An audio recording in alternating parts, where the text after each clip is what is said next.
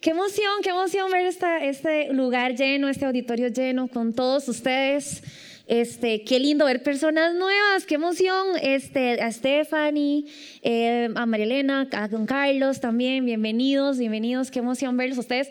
Otras caritas por ahí que hace rato no veía también, bienvenidos. Pero qué emoción, qué emoción que estemos juntos. Y lo más emocionante es que vamos a hablar de Dios, vamos a hablar de la palabra de Dios y vamos a aprender mucho hoy, muchísimo. Eh, bueno, mi nombre es Karina, ya como lo escucharon, aquí, ajá, me fui. Ok, mi nombre es Karina, para las personas que son nuevas y no he tenido el gusto de conocer, mi nombre es Karina, eh, llevo aquí un ratito ya en, familia BSP y pues nada, estoy para, estoy para servirles hoy. Bueno, siempre. Eh, para darles contexto también a las personas que tal vez no vinieron la semana pasada, iniciamos la semana pasada una nueva serie que se llama Nada tiene sentido poquito, ajá, un poquito de susto, ¿verdad? Eh, está basada en Eclesiastes, estamos estudiando Eclesiastes y vieron que estaba, cuando estaba estudiando y estaba aprendiendo esto para, digamos, desarrollando el tema de hoy, pensé, todos los años deberíamos empezar estudiando Eclesiastes porque esto sí que cambia la forma en la que uno va a ver el año entero, ¿verdad? Eh, pero sí, Eclesiastes está siendo maravilloso. La, semana pasada empezamos con la introducción, pero todavía estamos en el capítulo 1, así que tranquilos para los que no vinieron, hoy todavía vamos a ver de qué se trata eh, la primera parte. Y bueno, el mensaje de hoy le puse como nombre, ¿qué pasó con mi vida? Y me encanta el nombre porque es exactamente lo que yo me imaginé a Salomón pensando, como, ¿qué pasó? ¿Qué pasó con mi vida? ¿Qué pasó? ¿En qué momento cambió todo? ¿Verdad? ¿En qué momento si yo antes me alcanzaba la plata? Antes me, dormía temprano y no pasaba nada. Antes no podía dormir, ¿verdad? O antes madrugaba como si nada. O antes la plata me alcanzaba más, ¿verdad? Eh, así encuentro yo a Salomón en este momento en Eclesiastés, sin entender qué pasó con su vida. Y yo creo que nosotros pasamos por ahí muchísimas, muchísimas veces. Así que lo que vamos a ver hoy es, vamos a estudiar un episodio por el que todos pasamos y que es absolutamente normal. Así que no se asuste, solo llenémonos, llenémonos de herramientas para, para salir de ahí. Eh, para empezar, quería eh, hacer, hacer, traerles a ustedes, digamos, a la mente un ejemplo. Acabamos justo de pasar la semana pasada por un proceso súper complicado de elegir presidente para el país. Es muy difícil, fue un momento muy difícil. Yo no sé si a ustedes les pasó, pero en mi casa se vieron todos los debates del mundo. O sea, todo lo que se podía ver, todo lo que se podía leer, lo leímos, lo estudiamos, lo vimos para elegir bien, ¿verdad? Oramos muchísimo también para que Dios pusiera una persona, la persona correcta. Pero yo no sé si a ustedes les pasó lo mismo. Cuando yo veía los debates, yo veía que se tiraban de uno al otro y, escarbaban lo que, había, lo que pasaba, ¿no? En lo, que, lo que hizo cada quien en su gobierno. Y yo pensaba, qué mal estamos. Qué mal estamos. Cuando alguien decía, Di, pero esto no le parece que el ICE funciona mal y que el otro y que no sé qué, yo decía, ¿Qué, es esa información que yo no tenía? O sea, yo no sabía que estábamos así de mal, ¿verdad? Y se tiraban y se tiraban durísimo. Y yo decía, qué feo, qué duro es que esta información me esté llegando. Yo no la quiero, mi país está terrible. Eh, hablaban cosas terribles de, de, algunas, de algunas, de algunas eh, negociaciones que se habían hecho. Qué feo es recibir información a veces, ¿verdad? Yo no sé si a ustedes les ha pasado que a veces cuando uno llega a cuando ya llega a cierta posición en algún lugar donde estás o te desenvuelves, comienzas a enterarte de cosas que no son tan lindas. En donde yo trabajo, yo trabajo en enfoque a la familia hace como 16 años ya. Y, y hubo un tiempo muy duro, muy duro en enfoque. Fue un tiempo muy oscuro donde hubo que recortar fuertemente este, planilla y hubo que, recortar puestos y muchas personas comenzaron a irse. Entonces decidieron hacer un reacomodo y en el reacomodo me dicen que si yo quiero ser parte de una, de una, de una parte donde yo podía coordinar un departamento. Y ya coordinando, entonces me tocaba formar parte de unas reuniones donde ya me, entonces me enteraba quién, iba, quién era el siguiente que se iban a despedir, ¿verdad? Y entonces ya yo comenzaba toda la semana así, ay amigo, ¿verdad? Era, era muy difícil. Entonces ya yo me enteraba de finanzas, me enteraba de cosas que pasaron, me enteraba de personas que nos hicieron daño, me enteraba de gente que se había llevado contenido y yo, ay no, pero Dios mío, ¿verdad? ¿Por qué, ¿Por qué uno se ensucia el corazón? Porque duele enterarse de cosas que uno no se quiere enterar. Y yo sé que a usted de pronto le ha pasado lo mismo, llega a una posición o es parte de un grupo donde ya usted dice, no, ya, esto duele mucho, ¿no? Bueno, quiero que sepa que es exactamente la posición que le pasó a Salomón. Salomón, quien es la persona que escribe Eclesiastés, es el hombre que es el presidente, ¿no? El rey de Israel y dice, tengo toda la sabiduría, tengo todo el entendimiento, tengo toda la información y esto duele demasiado, no tiene sentido. Es básicamente lo que pasa con Salomón. Y si a usted le pasa, tal vez no tiene que llegar a un puesto demasiado alto para enterarse de cosas, sino que la vida está llena de momentos que no tienen sentido. Y hoy vamos a, a estudiar esto. El texto que tenemos hoy es Eclesiastés 1, del 12 al 18. Vamos a proyectar en la pantalla, así que puede seguirlo allí. Dice, yo el maestro reiné en Jerusalén sobre Israel y me dediqué de lleno a explorar e investigar con sabiduría todo cuanto se hace bajo el cielo. Penosa tarea ha impuesto Dios al género humano para abrumarlo con ella. Y he observado todo cuanto se hace en esta vida y todo es absurdo, es correr tras el viento. Ni se puede enderezar lo torcido, ni se puede contar lo que falta. Me puse a reflexionar Aquí me tienen, engrandecido y con más sabiduría que todos mis antecesores en Jerusalén. Y habiendo experimentado abundante sabiduría y conocimiento, me he dedicado de lleno a la comprensión de la sabiduría y hasta conozco la necedad y la insensatez. Pero aún esto es querer alcanzar el viento. Francamente, mientras más sabiduría, más problemas. Mientras más se sabe, más se sufre. Ánimo, ¿ah? hasta quedan ganas de seguir. Bueno, vamos a ver cómo se come esto. Acompáñame a orar. Padre eterno, te damos gracias por este día, porque tu palabra está en nuestro idioma, porque podemos venir, leer, aprender de vos, entenderte, Señor, sin ocultarnos, sin espantarnos, hasta podemos ser amigos y familia en la iglesia. Gracias por este momento. Habla a nuestros corazones que vienen abiertos, sedientos, Señor, y por favor, quédate en nuestras vidas y después de esta palabra sigue transformándonos, cambiándonos, renovándonos, Señor, y mostrándonos tu amor puro, fiel, majestuoso, Señor. Háblanos en esta hora, Padre, y que tu Espíritu Santo sea quien brille en este momento y quien llega a nuestros corazones a cada palabra. Te damos toda la gloria y la honra en el nombre poderoso de Jesús. Amén. Ok, entonces ahí está Salomón sin entender qué pasó con mi vida. ¿Qué pasó? ¿Qué pasó si yo que era presidente? bueno, que yo que era el rey, ¿no? Todo lo entendí, todo lo supe, me pedí ser el hombre más sabio todo se me fue al piso y ahora, ¿qué pasó? ¿En qué momento pasó esto? Entonces, vamos a ver lo que pasa con Salomón en este texto y me encanta porque es de verdad loquísimo como usted y como yo. Estoy segura que cuando veamos, estudiamos ese, el texto que acabamos de leer, usted va a entender, de verdad que se parece tanto a mí, esta persona. Eh, el texto nos va a enseñar que, que la vida no pesa más porque Él sea rey, la vida pesa más porque usted y yo tenemos una seria desconcentración. Pero vamos a ver qué pasa. En el texto, que lo vamos a analizar paso a paso, lo primero que sucede y que nos muestra, Nana, la primera parte es Salomón amando demasiado su vida en esta tierra. Y estoy segura que a usted también le ha pasado que hay momentos en los que usted ama demasiado su vida en esta tierra, porque todo está bien, porque todo parece estar tranquilo, ¿verdad? La primera parte en la que Salomón muestra que ama su vida en esta tierra lo dice así.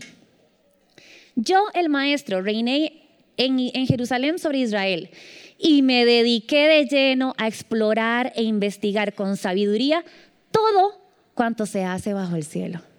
Ese es Salomón diciendo, tengo toda la sabiduría, me voy a comer el mundo. Todo lo que haya bajo el cielo, yo lo voy a explorar, lo voy a vivir, lo voy a, lo voy a disfrutar. Me encanta, me encanta ese, ese texto y me llamó la atención porque esa es mi filosofía muchas veces. Entonces yo siempre paso como es que yo no sé cuándo más voy a volver a estar aquí. Entonces yo tengo que vivirlo todo. Y entonces es, es, es aquella, aquella sed de, de, comerse el mundo, ¿verdad? Eh, ese es Salomón en esta primera parte yo me voy a conocer el mundo de, punta a punta, ¿verdad? Ese es uno, ese es uno a veces. Y entonces esta, esta frase me llamó la atención porque de verdad a veces yo me veo en aprietos que digo, ah, tengo que vivirlo, porque después no sé qué va a pasar. Hace poco, en el, al principio de este año, en donde yo trabajo, nos invitaron a una, a un paseo de, inicio de año. Entonces nos llevaron allá en un barquito y nos metieron a no sé dónde, allá por el mar, adentro, adentro. una cosa era una piscina natural, aquello, una cosa pero preciosa. Y para los que ya me conocen un poquito, yo tengo pavor a nadar en el mar, pero pavor. Entonces yo, típico, me paro en una orilla y comienzo a llorar, ¿no? Siempre. Entonces estamos en ese barco, en el, metidos en el centro del mar y todos empezando por el pastor, hace, aquí voy, ¡pum! Se tira al mar y yo, Dios mío, esto está demasiado lindo, pero yo no puedo, y vamos, Cari, vamos, no, no, no, no, no, no, no, no, no, porque a mí eso me da miedo, a mí eso me da miedo. Y, y viene una, una, una señora, muy, muy amiga nuestra, y me dice, vamos, Cari, ¿cuándo más va a volver a usted estar aquí? Tiene que vivirlo ahora, usted no sabe. Y yo, ¿Cómo me va a tirar esa línea? No puede ser, ahora tengo que hacerlo. Y yo comenzaba, pero es que me tengo que tapar la nariz, tápesela y tírese. Y, y yo con aquella presión, de ahí, ahí terminé, ahí terminé, haciendo burbujitas en el mar. Ese es usted cuando, cuando el mundo le parece demasiado entretenido, hay que vivirlo todo. Y no estoy diciendo que esté mal disfrutar, disfrutarlo, ¿verdad? No, no vayan a equivocar mis, mis palabras. Hay momentos en los que usted ama su vida en esta tierra y usted tiene que reconocerlos, porque si no, todo es demasiado castigo, es demasiado complicado vivir. Hay momentos, y si usted no los reconoce, porque de pronto usted está pasando por algo en, este momento que usted dice, no, es que no hay, yo veo para un lado y veo para el otro y no hay cosa que yo ame, me cuesta, me está costando, caminar está siendo muy complicado. Cuando usted, le voy le voy a decir algunos ejemplos, cuando usted va y paga la mensualidad de la casa y paga los recibos y compró la comida y pagó todo, usted no dice, ah, qué paz. Casi siempre cuando amamos nuestra vida en esta tierra está rodeado de un momento de paz, aunque sea pequeño, o de que me siento pleno, ¿no? Por un pequeño instante. Porque claramente eso es pasajero. Pero cuando usted lo pagó todo, dígame si no. Cuando se cerró las finanzas y pagó todo y es, ah, qué rico, ¿verdad? Ahí está. Cuando, cuando los hijos suyos se comieron todo, se fueron a la camita, se acostaron temprano, ¡ah! ¡Qué rico, ¿verdad?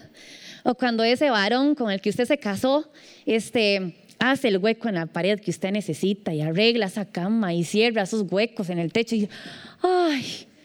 Cosa más linda que amo, amo mi vida. Mi vida con el Bob el constructor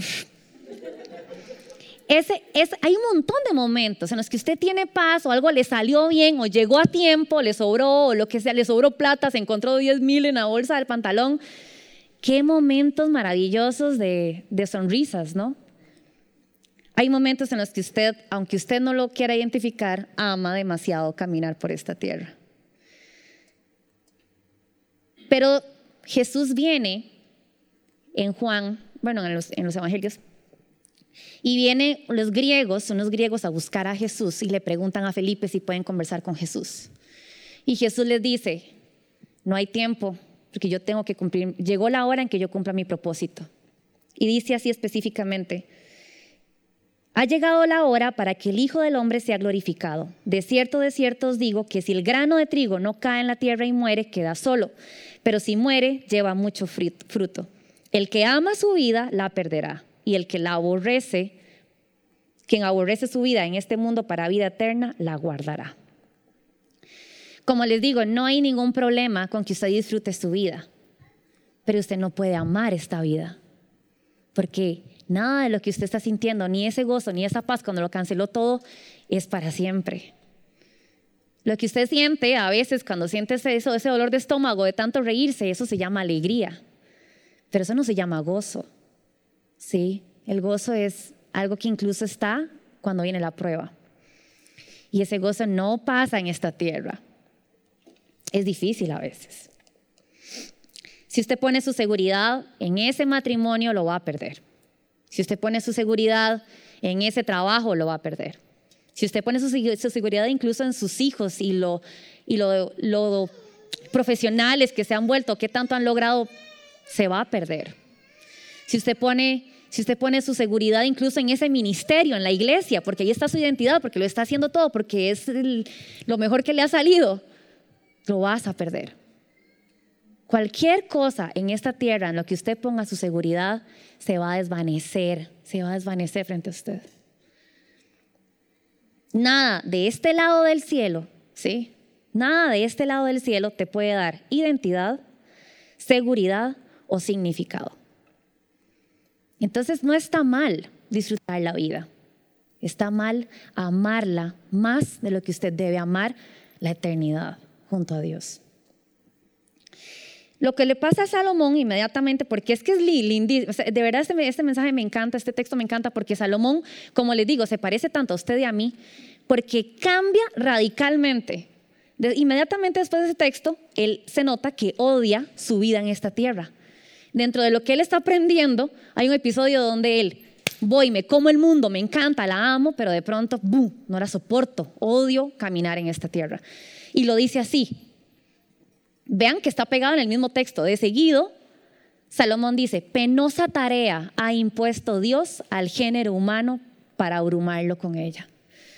Si sí, lo ven, está pegado. Salomón está ahí, vamos, divirtámonos, vivamos, comámonos el mundo y de inmediato dice, qué penosa tarea ha puesto Dios al género humano. Es demasiado complicado caminar por esta tierra. Duele mucho. Algunos síntomas de cuando usted odia caminar por esta tierra es cuando justamente ese proyecto fracasó, esa persona con la que yo iba a formar mi vida se fue y se llevó mi identidad a veces, ese, lugar donde puse todas mis fuerzas y mi esfuerzo no se dio y fracasó. Y usted siente que cuesta demasiado caminar por esta tierra. A veces están ahí todas tus esperanzas puestas en algo que estaba en esta tierra, claramente de este lado del cielo, y se desvanece. Es difícil a veces, a veces es complicado caminar por esta tierra, a veces lo estás haciendo todo bien y se te meten a robar. Sí, a veces estás ahí justo haciendo ayuno o estás haciendo cosas buenas y se, y se te pierde el dinero con el que tenías que pagar algo. Y entonces pesa. ¿Ahora qué voy a hacer? ¿De dónde escarbo? nada de esto tiene sentido, ¿por qué me pasa esto? Y a veces pesa muchísimo, a veces pesa muchísimo. Yo les voy a contar, aquí les voy a abrir mi corazón. Mi vida, aunque, aunque, a algunos les pueda, parecer muy joven, yo, no tuve la historia de cuento de hadas que a todas nos encantaría, ¿no? ¿Verdad? Sí ha tocado y ha pesado en algunas ocasiones. Hace poco yo estoy segura que atravesé la prueba más fuerte que me ha tocado, muy dura, y yo recuerdo perfectamente la sensación de pesa demasiado caminar en esta tierra. Odiaba caminar en esta tierra. Odiaba al ser humano, odiaba el pecado, odiaba lo, que lo que el pecado podía hacer en nuestras vidas. Odiaba cuando llegaba la noche, que estoy seguro que a algunos les pasa. Odiaba la soledad. Es, es complicado y en ese momento estás estás detestando levantarte de nuevo y volver a caminar porque pesa mucho. Y en ese momento Dios me regaló dos historias que me sacaron así de ahí. Dos historias. Una que yo espero en Dios algún día me permita predicarlo. Va a ser el mensaje con el que me despido, dijo mi jefe. Algún día podré predicar de eso. Pero otra historia yo se las quiero regalar hoy a ustedes.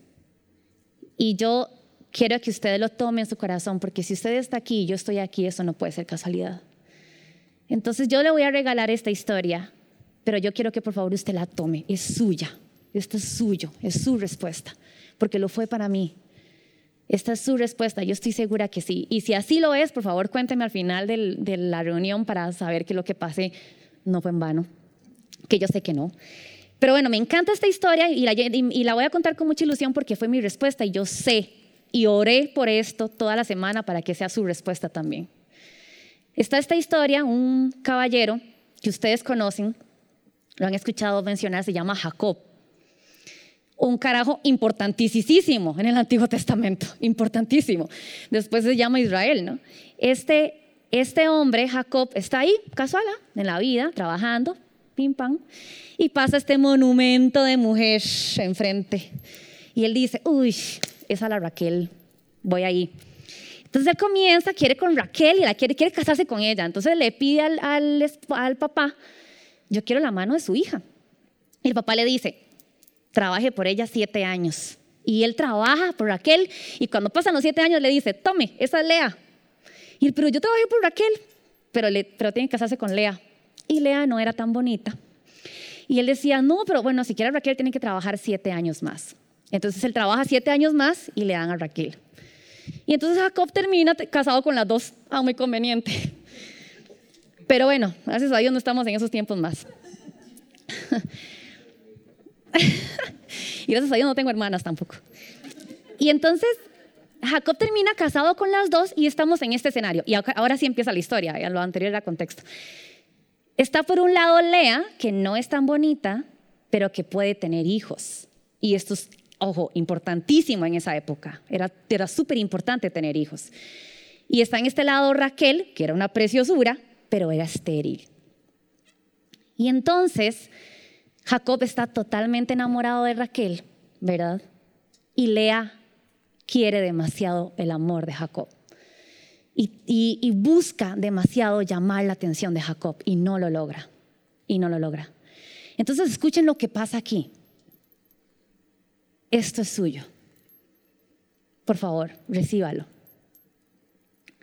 Lea tiene un primer hijo y dice, con esto lo conquisto. Con esto conquisto a Jacob. Y tiene un primer hijo y ¿saben cómo le puso? Le puso Rubén. Y Rubén significa, mirad un hijo. Y dijo, le voy a poner Rubén porque ha mirado Jehová mi aflicción. Ahora, por tanto, me amará mi marido. Y adivinen qué pasó. No la amó Jacob. No llamó su atención. Pero entonces, ¿qué pasa? Lea tiene un segundo hijo. Segundo hijo. Y a este hijo le pone Simeón. Y escuchen lo que hace ella. Se entera que está embarazada y dice, por cuanto oyó Jehová que yo era menospreciada, me ha dado también a este hijo. Y piensa, ahora sí me va a amar. Entonces le puso Simeón, que significa Dios ha escuchado. Y de seguro se lo lleva a Jacob y Jacob, no, no, no te amo todavía. Yo amo Raquel. Estoy parafraseando un poco la historia, ¿no? Por aquello. Y entonces escuchen lo que pasa con, Lea. Lea tiene un tercer hijo un tercer hijo. Y escuchen lo que dice Lea. Ahora, esta vez, se unirá mi marido conmigo porque le he dado a luz tres hijos. Entonces le pone Leví. Y Leví significa el que une a los suyos. Por eso le pone Leví, porque me va a unir con mi marido. Y Jacob no la ama todavía. Pero escuchen lo que pasó. Lea tuvo un cuarto hijo. Un cuarto hijo. Y escuchen lo que pasó con este cuarto hijo. Lea solo adoró a Dios. Solo adoró a Dios. Y dice la Biblia, esta vez alabaré a Jehová. Y entonces le puso Judá. Y Judá significa alabado sea Dios. ¿Quieren que les vuele la mente un poco más? De Judá desciende la descendencia, de Jesús. Y dice la Biblia textualmente así. Esta vez alabaré a Jehová, por eso lo llamaré Judá. A Jehová, por eso lo llamó de nombre Judá. Y dejó de dar a luz. Punto. Y así termina el capítulo. Yo no sé qué está buscando usted en esta tierra. Yo no sé qué atención quiere llamar. Yo no sé qué está buscando usted y yo no sé cuál es su lucha. Pero hasta que usted no llegue a entender que todo se trata de alabar a Dios, no van a pasar cosas extraordinarias en su vida. Porque debajo del cielo, lo único que a usted le toca es adorar a Dios. Y, por encima del cielo también, pero ahí le va a salir natural. No va a tener que luchar con esta carne. Lo que usted está esperando para su vida y que Dios lo saque de ese hueco como me sacó a mí, solo va a suceder hasta que usted alabe a Dios solo porque sí. No porque Él es bueno, no porque le dio, no porque lo amó, no porque lo solo porque sí. Él merece toda su adoración, porque ese es tu propósito en esta vida. Debajo del cielo usted solo tiene que adorar, eso es todo. Y si usted piensa que debajo de que ahorita en, en esta tierra Dios todavía tiene que bendecirte, yo te voy a contar algo. Jesús murió por vos y pagó todos tus pecados en una cruz y te permite entrar al cielo y vivir eternamente con Él. Ya Dios hizo todo lo que tenía que hacer. Si usted piensa que Dios todavía tiene que darle ese trabajo, ese matrimonio, esos hijos, esa, eso, porque usted está esperando eso debajo del cielo, usted no ha entendido la gracia de Jesucristo, que es suficiente. Entonces, si usted está en el episodio en el que está odiando esa vida porque le cuesta mucho caminar por aquí, tal vez es hora de que tengamos unos cuantos hijos, ¿verdad? Y dejemos de, y dejemos de sufrir. Y vean lo que le pasa interesantemente a Salomón en el mismo texto, porque literal está solamente en, en la misma línea. Él entiende cómo sucede su vida en esta tierra. Y vean qué vacilón porque está pegadísimo al texto. La última parte, y he observado todo cuanto se hace en esta vida, y todo ello es absurdo. Es correr tras el viento, ni se puede enderezar lo torcido, ni se puede contar lo que falta. Entonces vean qué loco Salomón, por eso les digo que está tan loco como yo, porque al principio está, vamos, comámonos el mundo, está lindísimo, descubramos todo, y después dice, no, esta vida es demasiado dura. Y después dice, no, nada eso tiene sentido. Ya entendió que caminar por esta tierra es tan pasajero. Y en ese momento está Salomón al final de este texto. Yo no sé si a usted le ha pasado que a, que a veces usted está en el cuarto en su casa, no, cualquier parte de su, de su, de su casa y usted dice, ay, voy a traer esto. Y llega a la cocina y hace, ¿por qué venía? ¿No les pasa? Y uno, ¿a qué venía yo? Entonces a mí me pasa, me está pasando más últimamente. Entonces llego a la cocina y hago, ay, no, no puede ser. Y entonces me quedo en la cocina así.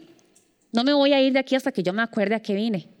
Y a veces me rindo y voy al cuarto otra vez, entonces me siento en el mismo lugar donde estaba y hago, ¿a qué era? ¿Qué era lo que iba a comprar? Ah, ya, ¿verdad? A eso le pasa un montón. O a veces, no sé si les pasa, que van a mandar un mensaje de audio con tres puntos y luego es, y yo escucho mensajes que me llegan así. Y también, eh, ¿qué le iba a decir? Espérese. Eh, eh, ya casi me llega. ahí, en el mensaje. Ay, Dios mío. No sé si usted le ha pasado eso, pero es muy común. Bueno, eso es lo que pasa con Salomón, eso es lo que pasa con nuestra vida. Si usted llega a la tierra y se olvida que vino, es... Uh, entonces va a hacer cualquier otra cosa. Lo que usted tiene que hacer constantemente en su vida es acordarse a qué llegó. ¿A qué llegó aquí? Siempre tenga eso constante. Porque lo que pasa cuando usted se levantó y salió del cuarto a la cocina y se le olvidó a qué iba, es porque usted se distrajo de camino y pensó en otra cosa. Eso fue lo que pasó. Así le pasa con la vida si usted se distrae y piensa en otra cosa. Alguien que lo entendió bien, impresionante, es Pablo. Y escuchen a Pablo escribiendo en Filipenses 1:22. Ahora bien, si seguir viviendo en este mundo representa para mí un trabajo fructífero, ¿qué escogeré? No lo sé. Me siento presionado por dos posibilidades. Deseo partir y estar con Cristo, que es muchísimo mejor. Pero por el bien de ustedes es preferible que yo permanezca en este mundo. ¿Se imaginan? Ese es Pablo yo creo que esos versos lo explican perfectamente todo. Ese es Pablo diciendo, ¿qué voy a escoger? Tengo dos posibilidades. Lo que es mucho mejor es que yo me vaya y esté con Cristo. Nada es mejor que estar con Cristo. Pero tengo que quedarme aquí porque más de ustedes necesitan recibir el mensaje de Cristo. Es alguien que lo entendió perfectamente bien. O sea, Pablo dice, lo único bueno de la vida es ir a estar con Cristo. La única razón por la cual yo me quedo en esta tierra es porque tengo que llevar el mensaje de Cristo a otras personas. Es lo único. Pablo no quiere nada más. Dígame qué nivel de, de entendimiento es ese. Es demasiado. Yo sí me pongo a pensar, ¿qué habrá pasado en el cielo cuando llegó Pablo? ¿Se imagina? o sea, no me puedo imaginar la locura. Es como, no, usted sí tiene que contar, venga. Es impresionante este hombre, que lo ha entendido todo. Y también, qué emoción llegar al final de nuestras vidas diciendo, ahora sí, a lo que vine, ¿verdad? Morir, para hacer lo que en realidad vine a hacer, ¿no?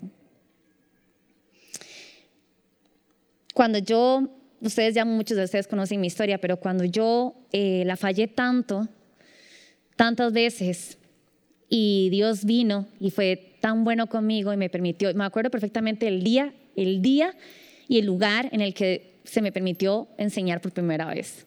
Y era una iglesia en la que estaba antes. y era nos reuníamos en un teatro.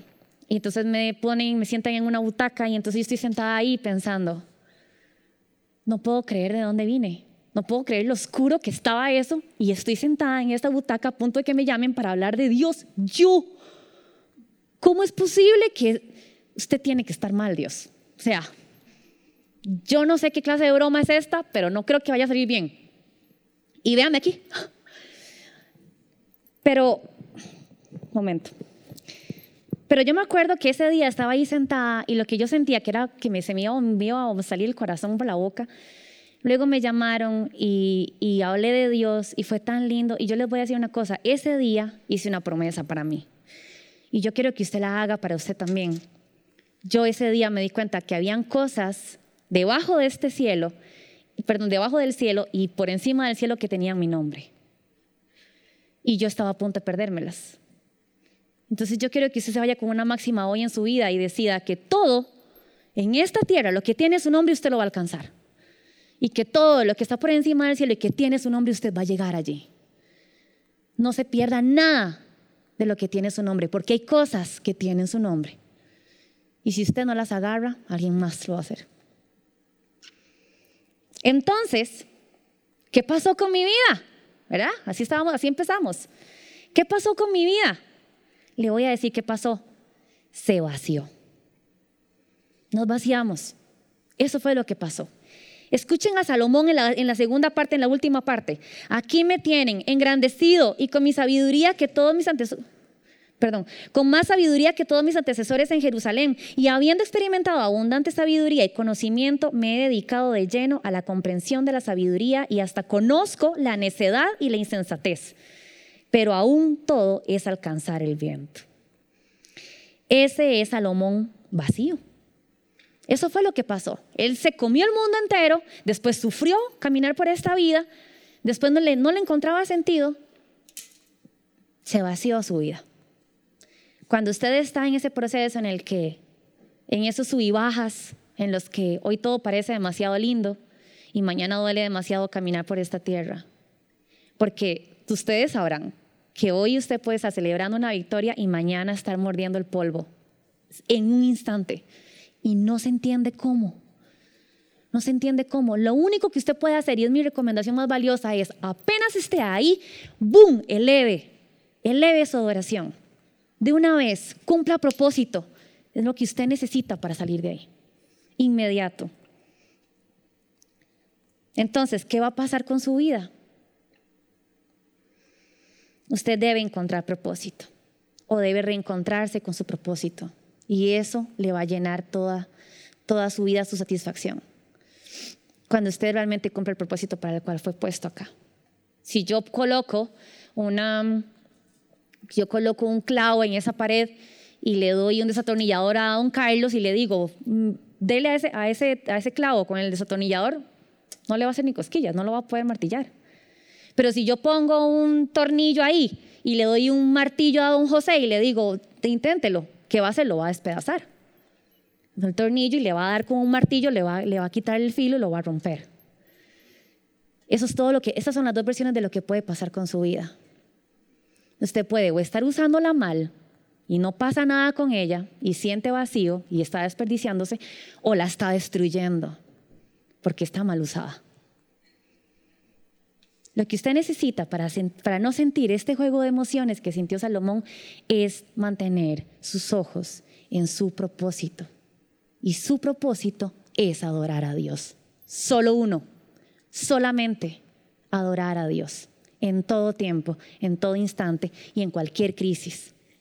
Es adorar, adorar, adorar a Dios. Y si usted no adora a Dios, de inmediato está adorando algo más, porque en su ser hay adoración. Y para concluir, si quieren los chicos van pasando. Una vez me topé una, ah sí, los chicos, tú. sí, los chicos, todos ustedes.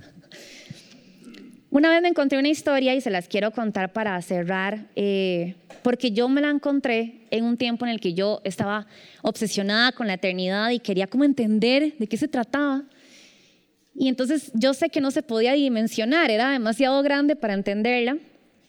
Y entonces me encontré esta historia y se quedó en mi corazón y en mi mente por muchísimos años a la fecha.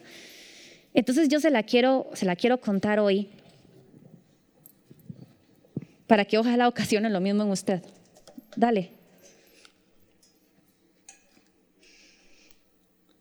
Para que ojalá ocasione lo mismo en usted.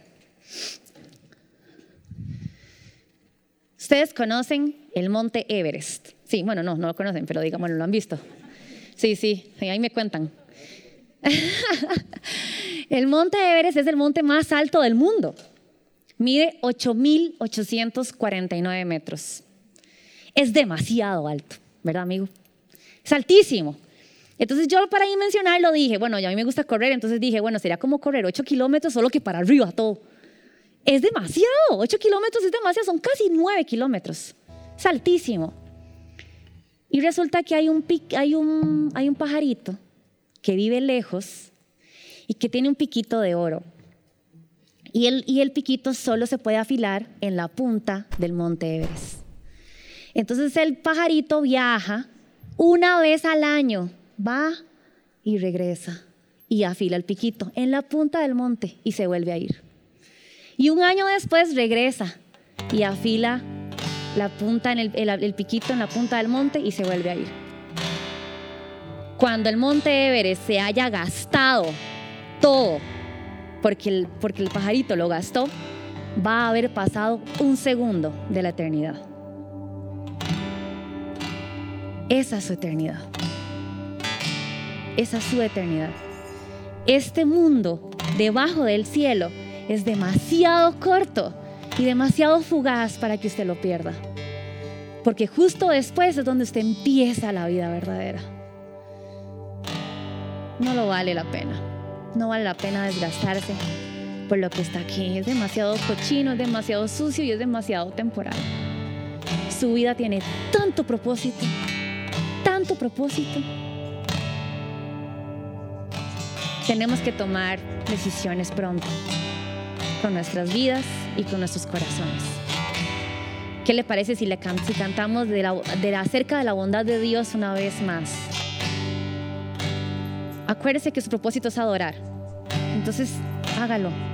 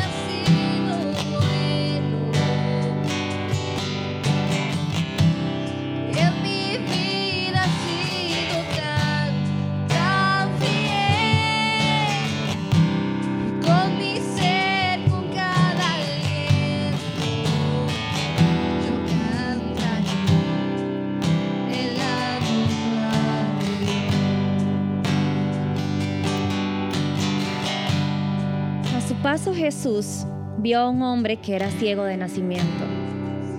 Escupió en el suelo, hizo barro con la saliva y se lo untó en los ojos al ciego, diciéndole, ve y lávate en el estanque de Siloé. El ciego fue y se lavó y al volver ya veía.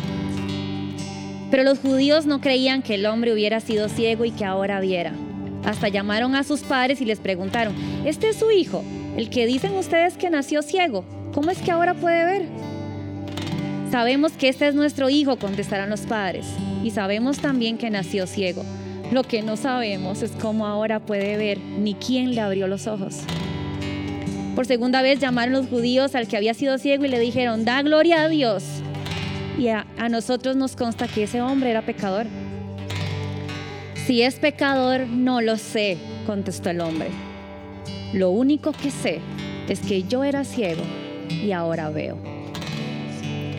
Señor, abre nuestros ojos. Abre nuestros ojos de par en par. Ayúdanos a ver como tú lo haces. Ayúdanos a trascender en nuestra visión, Señor. Ayúdanos a ver con perspectiva del reino, de tu reino, Señor.